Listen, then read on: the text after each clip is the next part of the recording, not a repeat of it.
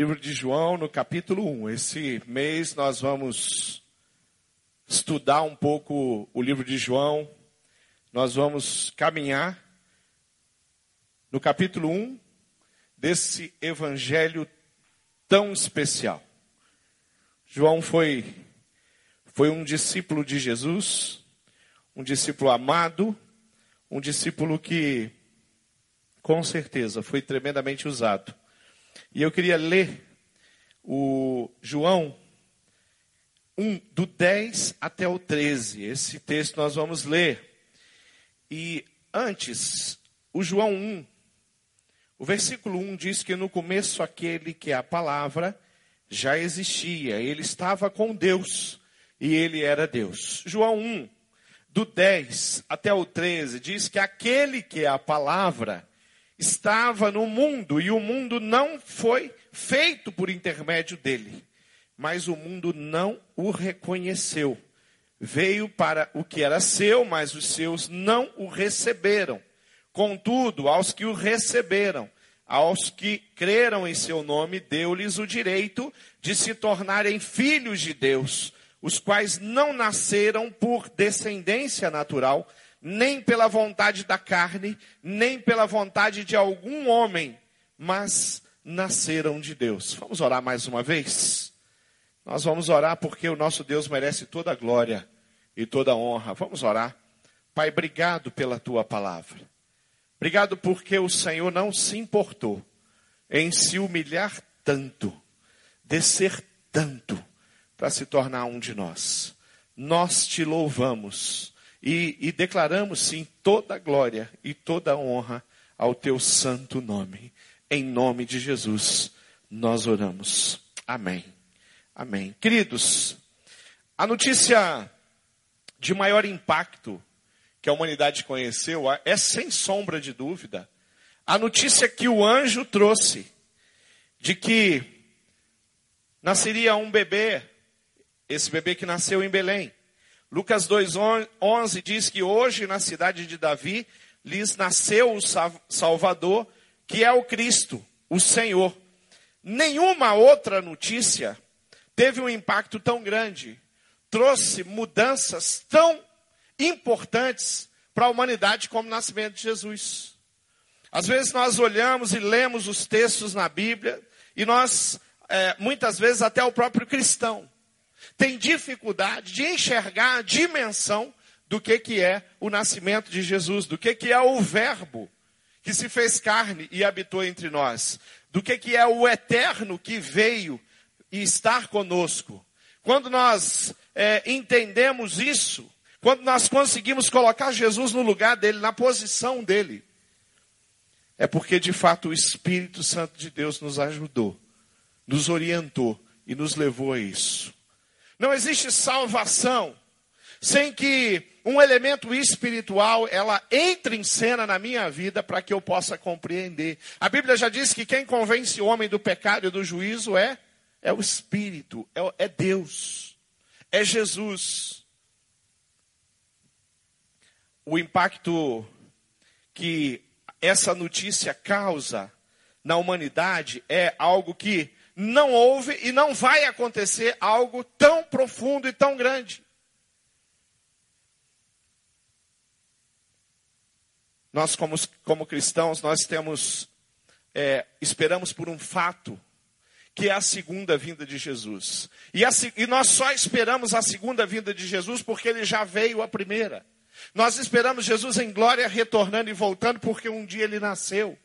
Nós só esperamos o retorno porque ele já esteve aqui entre nós, cumprindo assim a profecia e a vontade do Pai.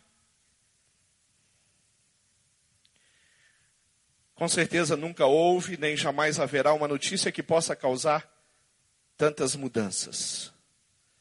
O curioso de tudo é pensarmos que no nascimento de Jesus, e em especial nesses primeiros versículos do capítulo é, de João, mostra que antes da encarnação, antes de Jesus vir, ele já existia. Antes de nascer, ele já era o Verbo, ele já era Deus. E nós começamos a observar então o que, que Jesus deixou. Jesus era a expressão máxima e perfeita do pensamento e do ser de Deus. Antes de nascer, Jesus vivia ladeado pela presença absoluta e contínua. Olha para o texto. Veja aí a afirmação que está aí. Olha o que está escrito aqui. Aquele que é a palavra, aquele que veio, o verbo que se fez carne, ele sempre existiu. Jesus desfrutava plenamente do seu estado divino. Jesus era Deus em toda a sua plenitude. Sua vida gloriosa era ativa e criativa.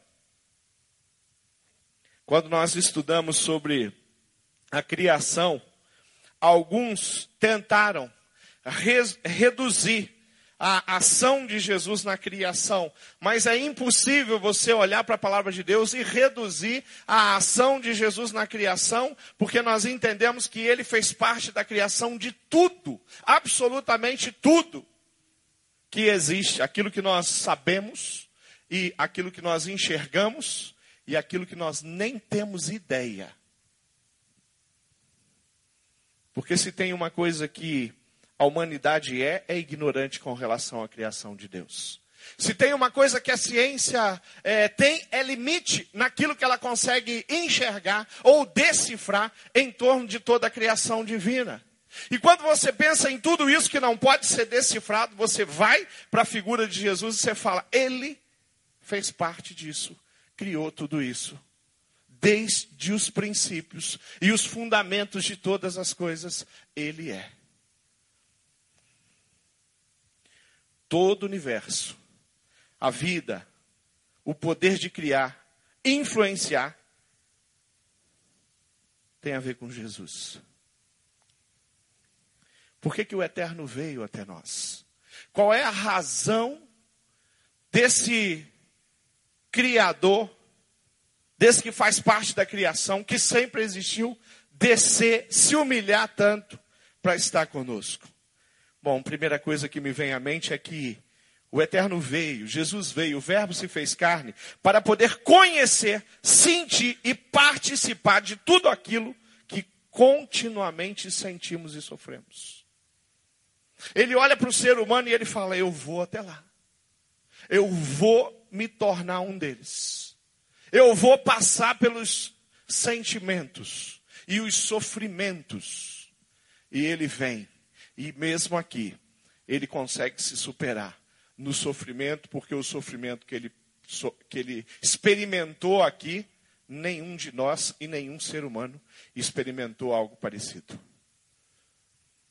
Tudo que ele sentiu na cruz do Calvário, tudo que ele experimentou ali, querido, nenhum de nós, jamais, em toda a existência humana, alguém foi capaz de chegar perto mas ele faz isso. O livro de Hebreus 4,15 diz: Não temos um sumo sacerdote que não possa compadecer-se das nossas fraquezas, mas sim alguém que, como nós, passou por todo tipo de tentação, porém nunca provou o pecado.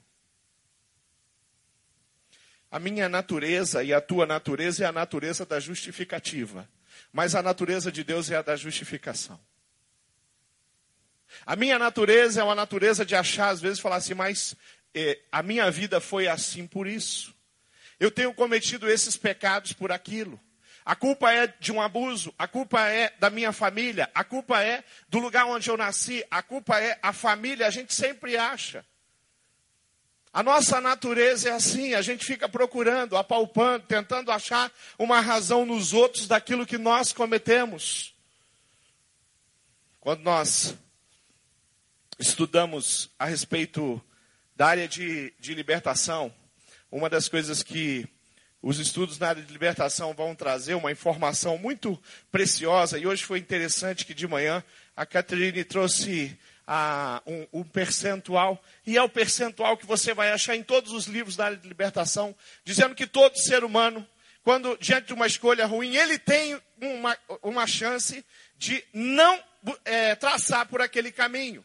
Então imagina que eu tenho, eu, eu nasci numa família, vamos pegar o exemplo daquilo que nós tivemos hoje pela manhã com a Caterine. É, nós tivemos um. Eu nasci numa família e eu, eu nasci numa família de pessoas envolvidas com a criminalidade. O meu pai é um criminoso, a minha mãe é uma criminosa, os meus irmãos são criminosos. Eu conheci é, inúmeras pessoas assim na detenção da menor em especial. Aonde a mãe estava presa, o pai estava preso.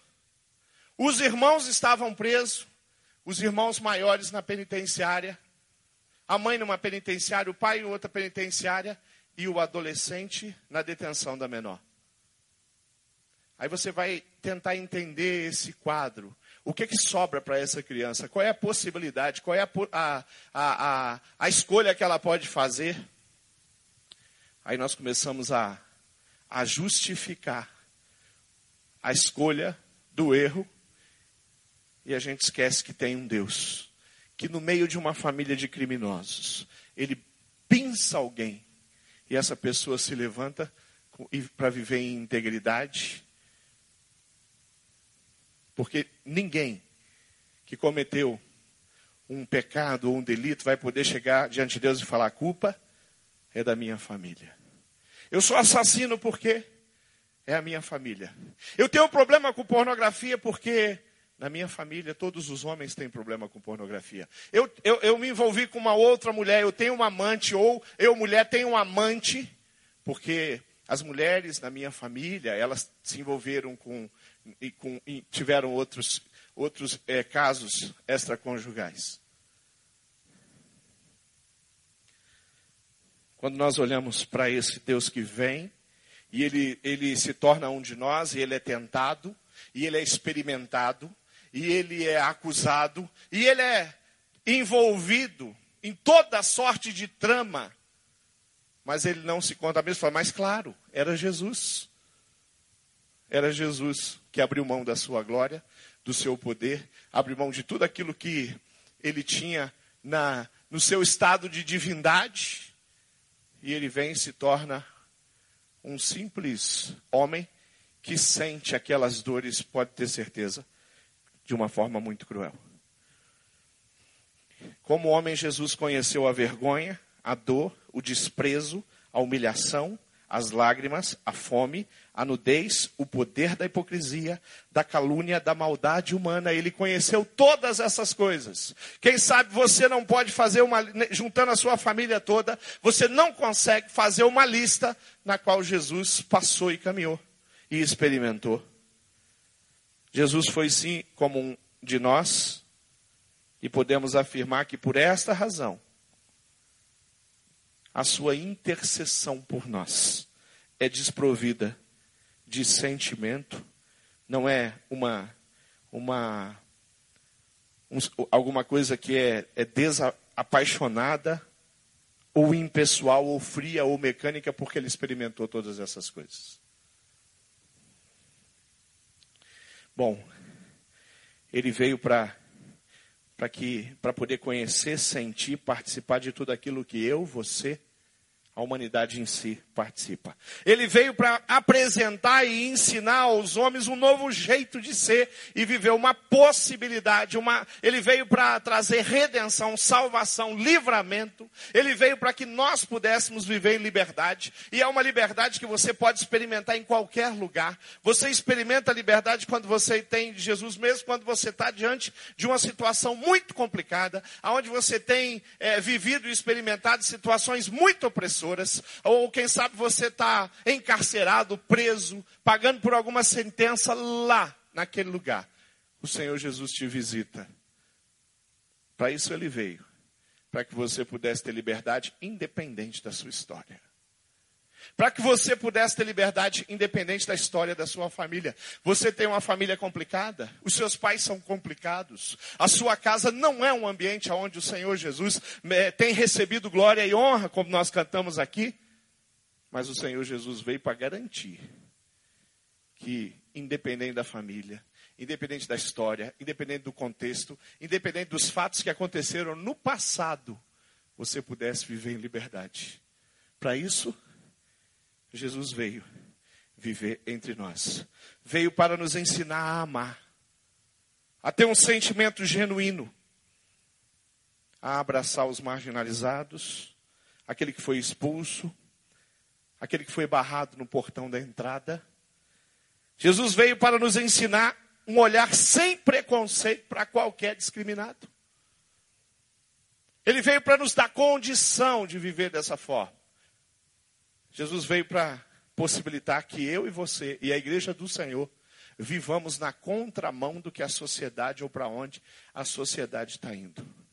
Jesus veio para que se levantasse, para que uma igreja se levantasse, não para viver ou partilhar da corrupção, mas para negar e rejeitar esse jeito de viver. Então eu abro mão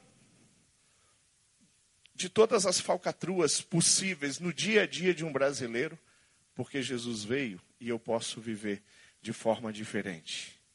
Eu posso ser íntegro mesmo quando eu estou rodeado de, de pessoas que não conhecem a integridade ou não provam a integridade.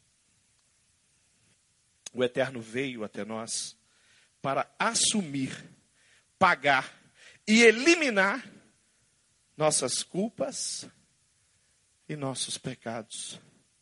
Ele pagou um preço caro. E ele assumiu que eu e você teríamos a possibilidade de nos redimir e sermos restaurados. Isso é maravilhoso ou não? Pensar no Verbo que se fez carne e imaginar e entender e compreender a mensagem do Evangelho que é libertadora faz toda a diferença.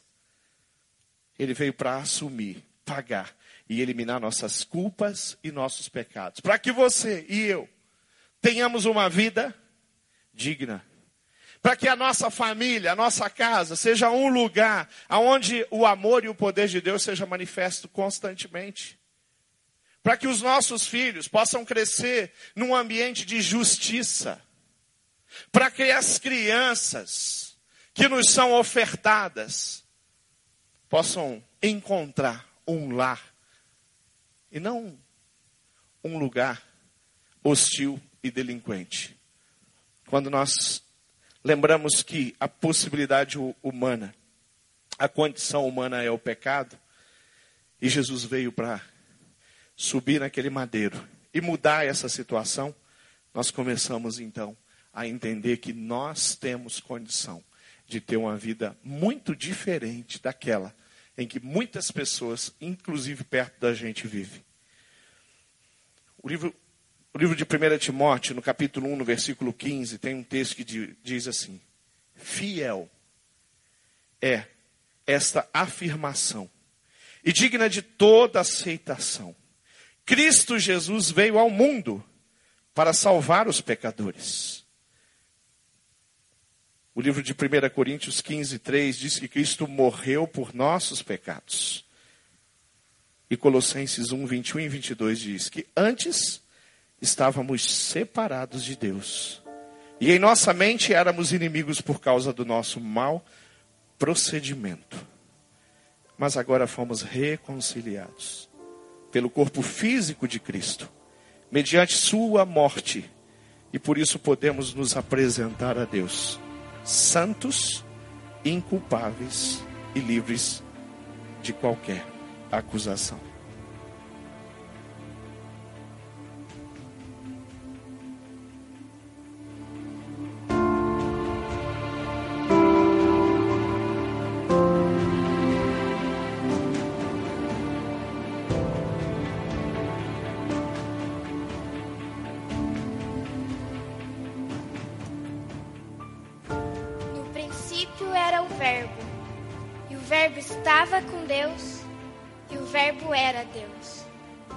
Estava com Deus desde o princípio.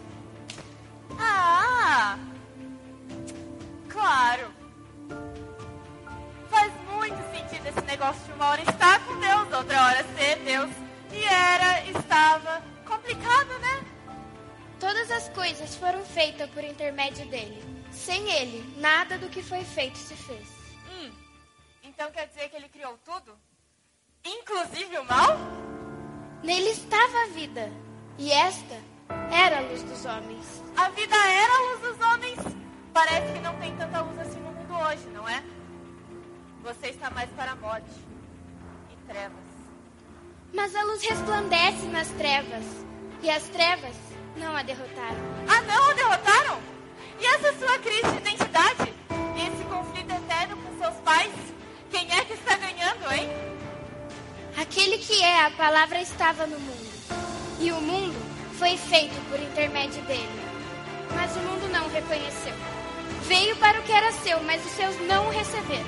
Exatamente. A começar por você.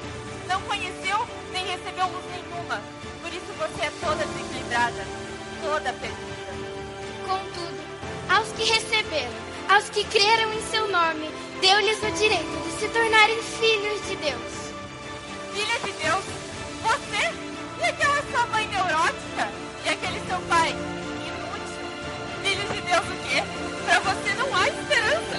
Você acredita mesmo que o Eterno veio até você?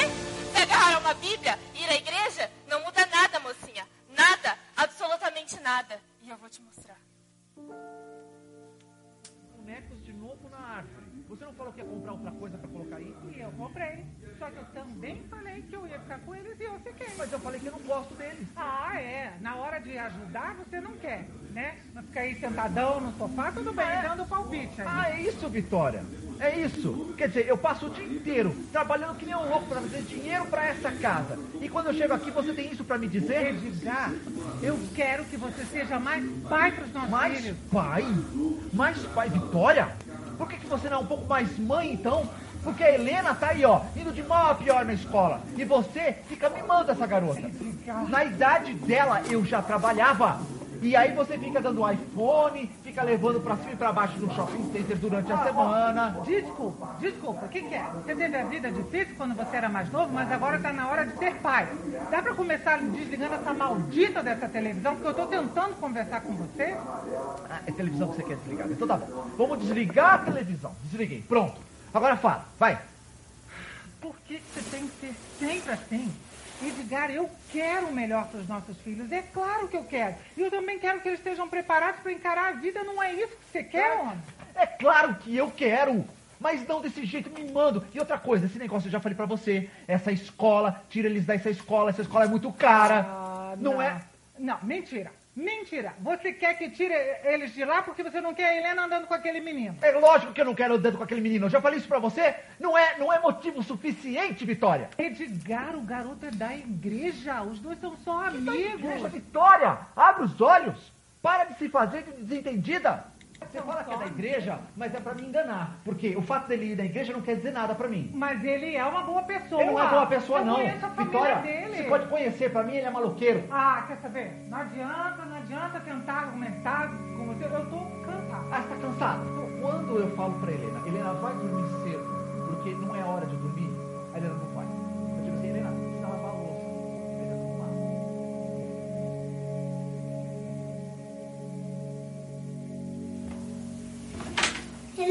o que você está fazendo? Dylan, já falei pra você não entrar assim. Onde você vai? Por que você não vai brincar, jogar videogame? É que a mamãe e o papai estão brigando lá. Posso ir com você? Onde você pensa que eu vou? Não sei, mas não quero ficar aqui. Desculpa, maninho, mas eu não posso levar você.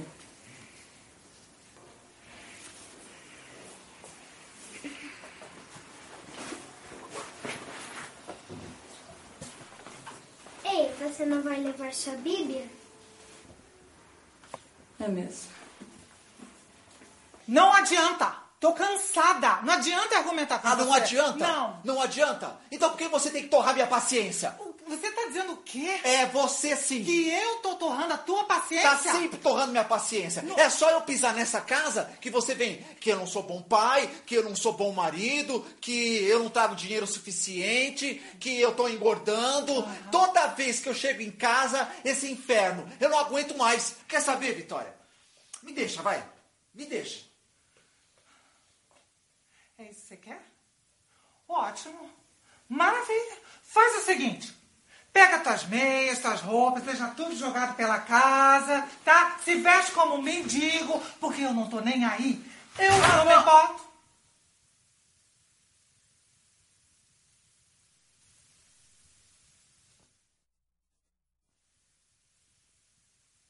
Aquele que é a palavra se tornou carne e habitou entre nós. Vimos sua glória, como o único filho vindo do Pai, cheio de graça e de verdade. A luz era a luz dos a vida era a luz dos homens, e a luz resplandece nas trevas, e as trevas não a derrotaram. Se encha de esperança, o eterno já veio.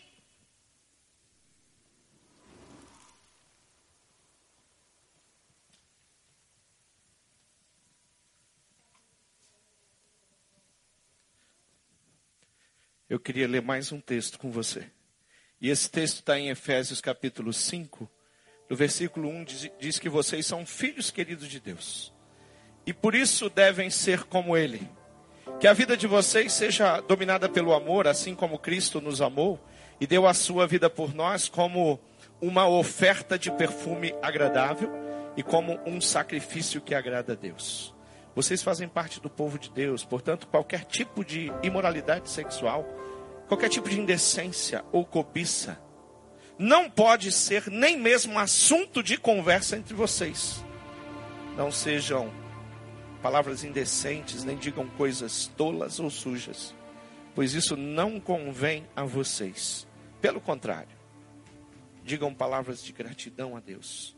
Fiquem certos disso. Jamais receberá uma parte no reino de Cristo de Deus. Qualquer pessoa que seja imoral, indecente ou cobiçosa, pois a cobiça é um tipo de idolatria. O Eterno veio até nós para tornar conhecido e também possível a todos o retorno definitivo da minha vida e da sua vida à presença do Pai. Por causa de Cristo e de tudo que Ele fez e viveu na terra, nós podemos hoje chegar à presença de Deus sem medo. Na minha história e na sua história, no meu dia a dia e na, no seu dia a dia, na minha família e na sua família, sabe o que, que aconteceu? O Eterno veio até nós e tudo pode ser diferente. Nas minhas escolhas, cada uma delas, seja de ordem profissional, seja as escolhas mais importantes que eu tomo na minha vida, os meus relacionamentos construídos, eu posso garantir para você, o Verbo veio, se tornou um de nós, vimos a sua glória como a glória do unigênito do Pai. E por isso tudo pode ser muito diferente. Jesus veio ao mundo cheio de graça e cheio de verdade. Nasceu numa manjedoura e entregou-se por nós na cruz do Calvário. E nós, o que, que temos feito? De que forma nós temos vivido e qual foi a, a decisão que eu tomei de fato que esse Cristo, esse Senhor e esse Deus, esse Verbo, o Logos, que se tornou um de nós, que diferença faz isso na sua vida hoje, na sua família? Vamos ficar de pé. Eu queria, eu queria terminar esse tempo, essa palavra, essa, essa mensagem, essa meditação, perguntando para você como você tem escolhido viver a verdade de que Jesus reina. Como é que, como é que é a sua vida e como é que é a sua história? A minha pergunta muito simples é o seguinte: por que Jesus veio e habita, e habitou e habita entre nós hoje em glória? Como você tem vivido? Porque Jesus veio, se tornou um de nós, subiu na cruz do Calvário, morreu e garantiu salvação, como é a sua vida, a sua casa e a sua família. Feche os seus olhos e comece a refletir sobre a última semana. Como vocês viveram e de que forma Jesus foi honrado na sua casa, na sua vida. Você que é casado, você vai pensar a respeito do seu casamento. Você que não é casado, você que é solteiro, você que é um jovem, você que é um adolescente, você vai pensar de que maneira você viveu e se relacionou com a sua família. Você que é pai, você vai pensar que tipo de pai você tem sido, porque Jesus veio, habitou entre nós, e hoje a nossa vida pode ser muito diferente. Queridos, Satanás tem, tem uma opção de vida para você. Mas você não precisa mais se submeter a isso. Você pode se submeter a Cristo. Eu queria fazer uma pergunta. para você. Você já colocou a sua vida de fato nas mãos do Senhor Jesus? Eu não estou perguntando se você é, é membro de uma igreja, se você frequenta uma igreja, se você está em uma célula. Não estou perguntando isso. Eu estou perguntando se no dia a dia o teu estilo de vida demonstra que Jesus Cristo é Senhor e Salvador da tua vida. É isso que eu estou perguntando. A maneira como você tem se relacionado com a sua família, seja qual for a sua posição, dentro dessa casa, dentro desse lar. Como que, o quanto Jesus de fato é esse Deus poderoso, digno de toda honra e toda glória, toda adoração, todo louvor. O quanto você já abriu mão das suas vaidades, dos seus orgulhos, por amor a um Cristo que padeceu por você. Você já colocou a sua vida à disposição do Senhor Jesus? Você tem convicção plena de que se alguma coisa acontecer com você hoje, você está mais que tranquilo, porque o teu destino é a eternidade ao lado do Senhor Jesus. Se você ainda não tomou essa decisão de viver o eterno ao lado do Senhor Jesus, eu queria que você fizesse agora. Você falasse assim, pastor, eu eu quero isso na minha vida. Eu quero uma vida digna, eu quero eu quero viver essa paz que excede o entendimento que o Senhor Jesus garantiu para minha vida, para minha família, para minha casa. Na minha vida financeira eu quero experimentar esse esse Deus, esse poder. Eu não quero andar escravo, sufocado, perdido, mas eu quero ser encontrado. Levanta a sua mão, fala assim: Olha, pastor, eu preciso tomar uma, uma decisão e as coisas na minha vida precisam mudar. Não tenha vergonha. Nós vamos orar. E eu quero colocar o seu coração diante desse Deus. Vamos orar. Continua com os olhos fechados. Eu vou orar pela sua vida, Pai. Eu estou diante da tua igreja, eu estou diante de muitas pessoas aqui. E eu quero colocar o coração de cada uma delas diante do Senhor. Se essas pessoas precisam se de assumir um compromisso maior contigo. Se essas pessoas precisam colocar a sua família e a sua vida diante do teu altar como uma oferta, Deus ia experimentar ali a, o benefício de tudo aquilo que o Senhor já conquistou. Deus, eu quero que o Senhor toque o coração dessas pessoas e que elas façam uma única declaração: Eu quero Jesus Cristo reinando absolutamente na minha vida e na minha história.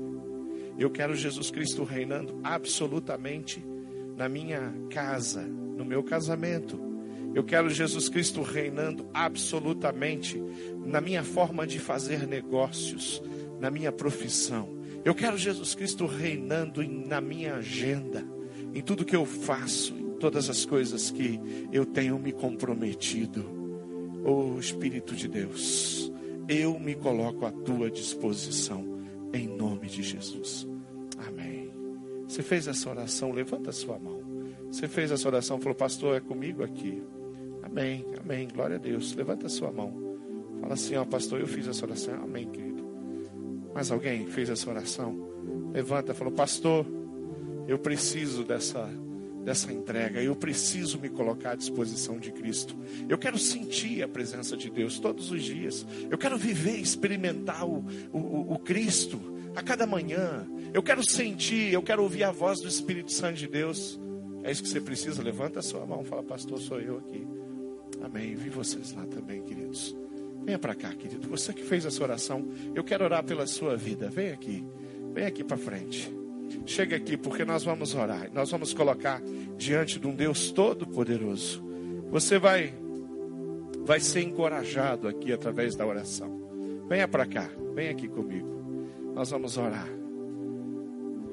Você está falando assim: olha, eu quero experimentar o melhor de Deus. Eu não quero viver nenhum tipo de mentira, eu não quero viver uma miséria espiritual. Eu quero experimentar aquilo que só Deus pode fazer pela minha vida. Nós vamos orar novamente. E nós vamos colocar diante do Senhor, do Espírito Santo de Deus. Vamos adorar o Senhor Jesus. Você que é, é um líder de célula, vem para cá. Cuida das pessoas aqui, abraça essas pessoas que estão chegando aqui, que precisam. Amém. Amém. Glória a Deus. Isso, Carmen, cuida dela. Amém. Glória a Deus. Vamos adorar. Enquanto nós adoramos, você fala com Deus e deixa Deus conduzir o teu coração. Não saia daqui sem experimentar o melhor de Deus.